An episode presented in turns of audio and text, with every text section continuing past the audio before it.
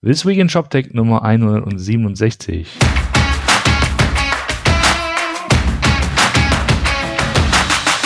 Schönen guten Tag, Martin. Hallo. Hallo, da sind wir wieder. Und wir sprechen über die ShopTech-Woche. Was ist denn so passiert?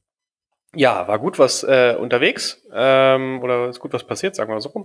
Ähm, fangen wir ganz kurz an. Du hast einen kleinen Artikel gefunden, äh, nochmal zum Umstieg Magento 1 auf Magento 2, ja? Äh, was man da beachten muss. Ähm, da hat äh, Lime Soda hat ein bisschen was zusammengeschrieben. Genau, der Matthias Zeiss von Lime Soda, schönen Gruß, äh, auch so ein Magento-Urgestein aus Österreich. Genau.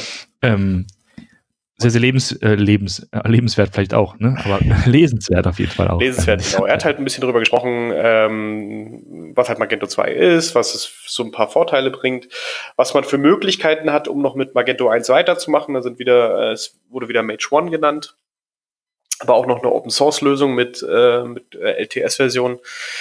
Ähm, ja, und dass man sich, äh, und die Quintessenz ist genau dasselbe, was wir eigentlich schon immer gesagt haben, aber schön nochmal zusammengefasst. Äh, es ist ein Relaunch. Also es ist jetzt nicht einfach nur äh, ein, ein einfacher Migrationspfad, sondern man muss sich, man muss echt ganz viel neu machen.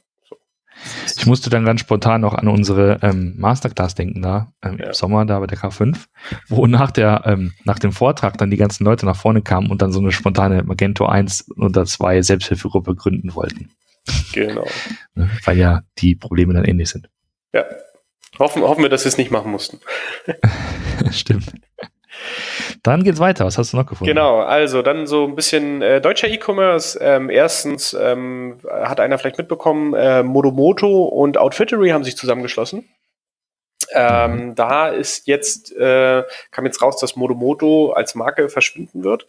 Und, ähm, und das ist jetzt der spannende Teil dahinter, dass sie die äh, Tech-Teams dahinter zusammenziehen. Wir haben ja mit dem Matthias Fiedler von äh, Modomoto, beziehungsweise von der Curated Shopping Group, äh, die hat sich ja schon ein bisschen ähm, breiter aufgestellt zu dem Zeitpunkt, äh, auch mal einen äh, Podcast gemacht, den können wir ja auch verlinken. Ähm, ja. In dem Artikel bei Neuhandeln ist jetzt davon die Rede, dass es jetzt 50, ein Tech-Team von 50 Leuten gibt, ähm, was da mit dabei ist und äh, was da jetzt halt äh, äh, dafür sorgt, dass die Systeme so ein bisschen auch vereinheitlicht werden, also dass es am Ende dann ähm, nur noch mit einer Marke, nämlich mit der Marke Outfittery, wird man dann halt nach draußen gehen. Genau. Also werden mhm. wahrscheinlich einige Features von Modomoto auf die Outfittery-Systeme übergehen und dann wird man da wahrscheinlich äh, auf, auf einen äh, Software-Stack gehen. Ja. Okay. Genau. Ich glaube, der Matthias ist auch noch dabei, aber dafür habe ich leider keine äh, nichts Handfestes, aber vielleicht kann er sich ja mal melden und mal sagen, was er jetzt macht. Mhm. Zweite große Nachricht, die ist auch schon ein bisschen länger her. Äh, hier auch nur zur Info, äh, Mr. Specs hat noch mal ein bisschen Geld eingesammelt, 65 Millionen. Ähm, ähm, das geht vor allen Dingen an die Kollegen raus von, von, von Intershop, äh, die jetzt wieder hier einen schönen Case haben. Ähm, Freue mich auch, dass das äh, ähm, funktioniert. Auch der André, der CTO von Mr. Specs, ja auch ein Freund äh, des Blogs. Ähm, schön, dass das funktioniert hat. Vor allen Dingen, jetzt, jetzt muss ich auch mal dazu sagen, der Hightech-Gründerfunk ist ja auch bei Mr. Specs dabei und deswegen äh, wusste ich das ja auch schon länger und habe mich auch schon sehr länger, viel, äh, viel, länger schon für, für André und das Team gefreut und äh, hat mich gefreut, dass wir jetzt auch endlich drüber reden dürfen. ähm, weil das ist, glaube ich, eine, eine, eine sehr erfolgreiche Geschichte und auch aus technischer Sicht immer noch äh, sehr gut, äh, was, was die Jungs dort ableisten und äh, genau, immer erwähnenswert. Ja. Äh, da, da, da, da machen wir ein bisschen, bisschen äh, Payment noch und zwar ähm, Wirecard hat einen Grab-and-Go-Store vorgestellt. Ähm, es gibt so ein kleines Video auf YouTube, wo aber leider auch nur Standbilder dabei sind. Also es ist keine, keine wirkliche Aktion zu sehen. Ähm, aber mhm. es soll so ähnlich funktionieren wie der Amazon Go Store. Das heißt, ähm, du meldest dich vorne an. In diesem Fall wird es dann mit einem QR-Code sein, der von deinem Handy kommt. Gehst rein, nimmst etwas aus dem, äh, aus dem Regal, ähm, und dann wird automatisch, äh, das, das ist natürlich, weil es jetzt von Wirecard kommt, das Payment ist dann halt seamless, wie sie dann so schön sagen. Ähm, also es wird dann halt einfach bezahlt. Ne? Und mhm. ähm, ja, sah, wie gesagt, extrem spannend aus. Jetzt müssen wir mal, müssen wir mal gucken, was, was sie damit jetzt machen mit dieser Technologie, ob sie die irgendwie lizenzieren wollen, ob sie da irgendwelche Partner für, für jetzt suchen oder schon haben, äh, an diese, an diese das jetzt weitergeben wollen. Da ist auch wieder das Thema ähm, Deep, also Computer Vision, also es ist offensichtlich Bilderkennung ist mit dabei, Machine Learning und auch äh, äh, ja alles andere, nicht wahr? Ja. Und ähm, ja, Schauen wir mal. Ähm, und das zweite große Thema ähm, war noch im Bereich Payment, ist halt, dass die PSD2 beziehungsweise das Thema Strong Customer Authentication, was ja einige sicherlich umgetrieben hat. Äh, es geht da um die ähm, Zwei-Faktor-Authentifizierung für Zahlungsmethoden, besonders sowas wie ähm, äh, ja, Kreditkarte zum Beispiel, ähm, dass das äh, sollte ja, es gab so eine, so eine harte Deadline am 14.09., dann sollte ja diese Zwei-Faktor-Authentifizierung eigentlich äh, verpflichtend sein für zum Beispiel Kreditkartenzahlungen mit ein paar wenigen Ausnahmen. Also das heißt nicht für ein Gros der Kreditkartenzahlungen. Da hat man ja auch äh, 3D Secure 2.0 schon vorbereitet, was so ein bisschen mehr Möglichkeiten hat äh, bezüglich biometrischer Erkennung. Also dass der zweite Faktor dann zum Beispiel auch ein, die Face ID sein könnte oder ein Fingerprint oder was auch immer. Ähm, das wurde jetzt ein bisschen gelockert, weil die Banken nämlich gar nicht so hinterherkommen. Mhm. Das heißt, dieses Datum ähm, existiert jetzt nicht mehr. Es, es gibt aber auch noch kein neues Datum, das muss man mal dazu sagen. Man weiß jetzt noch nicht genau, wann jetzt äh, dieses Thema PSD2 und Strong Customer Authentication wirklich verpflichtend sein wird. Wir, ja, wir schauen einfach mal. Ne? Es gab da auch eine schöne äh, BVDW-Studie zu, ähm, wo es nochmal um das ganze Thema ging, was das äh, jetzt an der Adaption für Zahlmethoden ändern wird sagt mir halt jetzt irgendwie so 20 Prozent, ja, dann werde ich jetzt weniger online einkaufen, wenn jetzt ich da mehr Sachen eingeben muss. Ja, so eine Studien sind halt immer, muss man dann gucken, wie es in echt wirklich ist, ne? Ja, stimmt. Hatten, hatten damals bei, als es 3D Secure 1.0 kam, hatten auch ganz viele Angst, dass jetzt keiner mehr online kauft, äh, weil man jetzt äh, da auf einmal äh, nochmal eine Zwischenseite hatte, war dann auch nicht so schlimm. Aber ist das nicht wieder abgeschafft worden, 3D Secure? Gibt es das noch? Ja, ja, das gibt's noch. Das gibt's noch. Das, ja, der, der einzige Unterschied ist, ähm, die Banken entscheiden halt, wann sie 3D Secure machen. Beziehungsweise die Händler ah. entscheiden, ah. wann sie 3D Secure machen. Die Banken können dann halt entscheiden, ja, du solltest mal lieber oder so. Und die Händler entscheiden ja. dann das.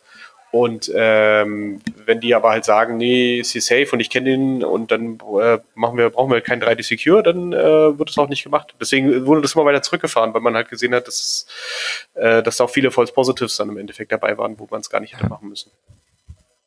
Aber es muss ja irgendwie noch äh, genug Gründe äh, gegeben haben, sowas wie eine PSD 2 äh, zu starten. Ne? Also wenn man ja gut, PSD 2 hat jetzt ja nicht nur das Thema Strong Customer Authentication für Zahlungen. PSD 2 hat ja auch generell Open Banking, das heißt Zugang zu Accounts. Da hängt ja noch noch sehr viel mehr dran. Das ist ja die Payment Service Directive äh, 2. Ähm, da, also da ist die Zahlung oder das Online-Zahlen und wie, wie, man sich da authentifiziert, ist nur ein kleiner Teil davon. Äh, das scheitert im Moment auch wirklich eher an den, an den Banken und an ihren Schnittstellen, die sie scheinbar nicht äh, gerappelt bekommen, irgendwie aufzusetzen. Deswegen, ja. Mal schauen. Okay, vielleicht sollte man mal einfach mit so einem äh, Payment-Dienstleister mal, mal, mal ein Gespräch führen. Das, äh, wie das konkret technisch Option, gemacht ja. wird. Wäre mal eine Option, um das einfach ein bisschen mehr noch zu beleuchten, was da so passiert gerade oder nicht passiert. Ja, äh, okay, das war es dann so dein News-Überblick? Der genau, das war es jetzt von mir. Flash, der, der ShopTech Newsflash. Genau, ich habe noch eine News und die ist ein bisschen größer und äh, alle Jahre wieder äh, ist der Gartner Magic Quadrant äh, da. Tada. Und das, da, da, da, und äh, der, um genau zu sein, wie heißt der eigentlich? Der heißt, glaube ich, Gartner Magic Quadrant für Digital Commerce 2019. Und ähm, der ist erfahrungsgemäß ja für die Unternehmen, die da gereviewt werden, äh, recht aufwendig. Man muss ja da sehr viele äh, Fragen beantworten, sehr viele ähm, Funktionen beschreiben, Referenzkunden-Calls organisieren, diese ganzen Sachen. Und dann kommt dann, im Grunde genommen ist das Wichtigste diese Grafik, die man kennt in diesen vier Quadranten und den Punkten. Und jeder, der da drin ist, der freut sich, dass er drin ist natürlich und fragt sich halt, okay, warum ist mein, mein Punkt da, wo er ist und wieso ist er nicht irgendwie im Pixel weiter links oder rechts? Und ähm, ja, das ist jetzt da. Und ähm, ich dachte mir, Vielleicht können wir ganz kurz drüber reden und so die wichtigsten Sachen da mal rausziehen. Was mir, also ein paar Sachen sind mir aufgefallen. Das erste ist, es sind deutlich weniger ähm, im Quadrant vorhanden als im letzten Jahr. Ja. Also in Zahlen, letztes Jahr waren es 18 ähm, Unternehmen, die da äh, reingekommen sind. Von den 90, glaube ich, die Gartner sowieso immer äh, sich anschaut. Und dieses Jahr waren es nur 13. Da sind also ein paar rausgefallen. Und wir könnten ja mal gucken, was das genau ist oder welche da rausgefallen sind. Aha sind so einige, die man ähm, nicht auf dem Schirm hat. So ähm, im letzten Jahr gab es sowas wie ein Two-Checkout, Kibo, ähm, Scava, die sind alle rausgeflogen. auch IBM ist rausgeflogen. Ja. IBM ist rausgeflogen, weil es ja irgendwie WebSphere verkauft hat an HCL. Und ähm, HCL ist ja so ein äh, indischer äh, Großimplementierer äh, ja. sozusagen, ähm, die jetzt die Software, glaube ich, einfach noch weiter pflegen, aber nicht wirklich nennenswert weiterentwickeln. Deswegen sind die, glaube ich, rausgefallen. Dazugekommen ist äh, Adobe's mit Magento halt nach der Magento-Übernahme. Ähm, Shopify ist gestiegen von den Niche-Playern zu den Challengers. Also ein echten Update für Shopify. Und Aptos ist rausgefallen. Ich verwechsel mal Aptos. Gibt mehrere Aptos im Markt. Irgendwie Aptos mit 2P, mit 2T. Ich weiß gar nicht, was das jetzt für ein Aptos ist, aber die sind nicht mehr da. Ja.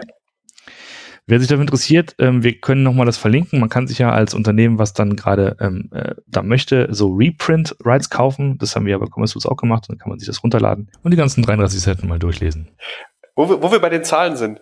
Ich habe mir den Spaß gemacht. Ich habe mal nach äh, Commerce Cloud gesucht. Weißt du, wie oft Commerce Cloud in dem Ding vorkommt? Nein. 24 Mal. Ja. 24 Mal, unfassbar.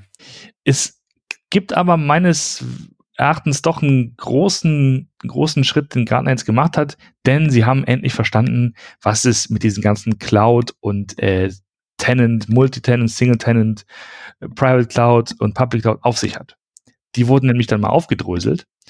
Und dann sieht man auf einmal, dass dann doch auch Gartner ziemlich klar sagt, pass auf, das ist halt hier als Software eben nicht ähm, äh, Multitenant oder so, wie man es erwarten würde, sondern Single-Tenant ähm, bedeutet, äh, da wird quasi eine Instanz für euch aufgesetzt und dann könnt ihr das nutzen. Und äh, das ist sehr schön transparent gemacht und das sehe ich auch so zum ersten Mal tatsächlich.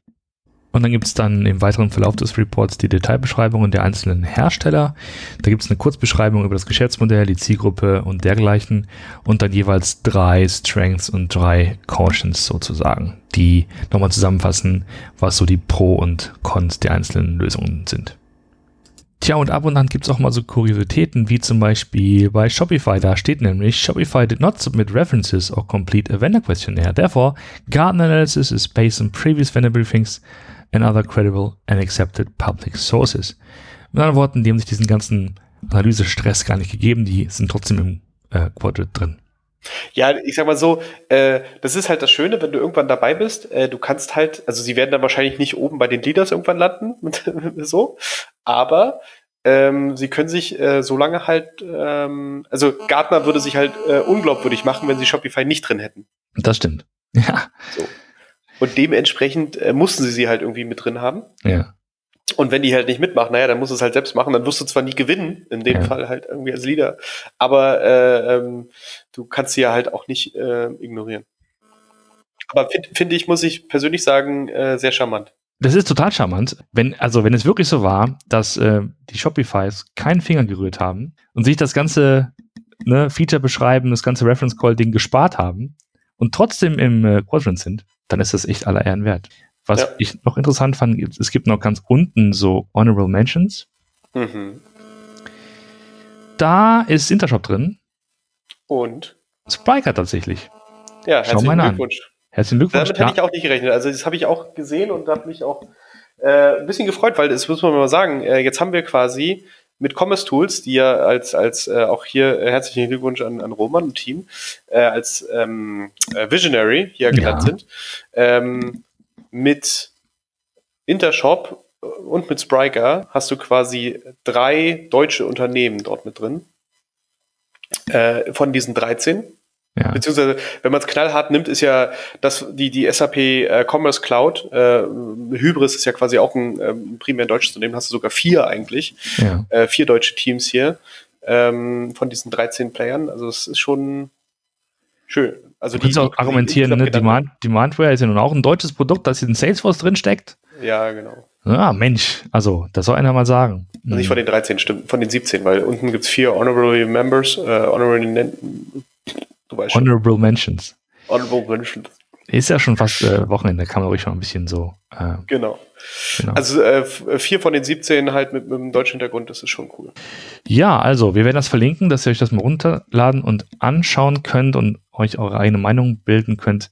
Stecken viele Zahlen drin. Also man hat irgendwie auch bei einigen Vendoren sich angeschaut, wie hoch ist denn die API-Coverage zum Beispiel Ähm, oder wie verteilt sich das ganze Angebot auf Single versus Multitenant und so. Ne? Das ist also alles ganz, ganz Ja, auch so vor allen Dingen, ähm, ähm, was sind so die, die Zielgrößen für die, für die Händler, äh, ja. die sie avisieren? Also zum Beispiel bei SAP Commerce Cloud sind es halt 10 Millionen bis eine, eine Milliarde, ja. ähm, wo sie sagen, da macht es Sinn.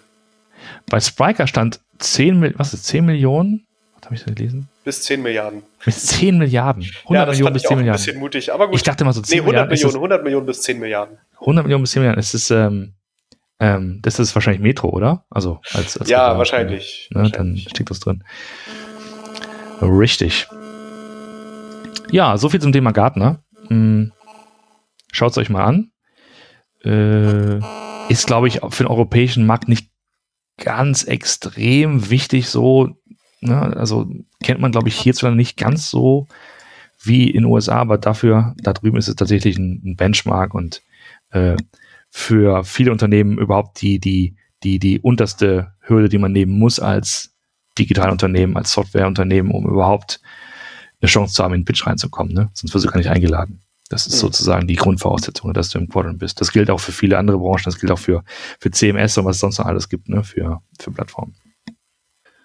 Ja, mit diesem, ähm, diesen geballten und sehr differenzierten Blick auf die Analystenwelt ähm, verabschieden wir uns ins Wochenende.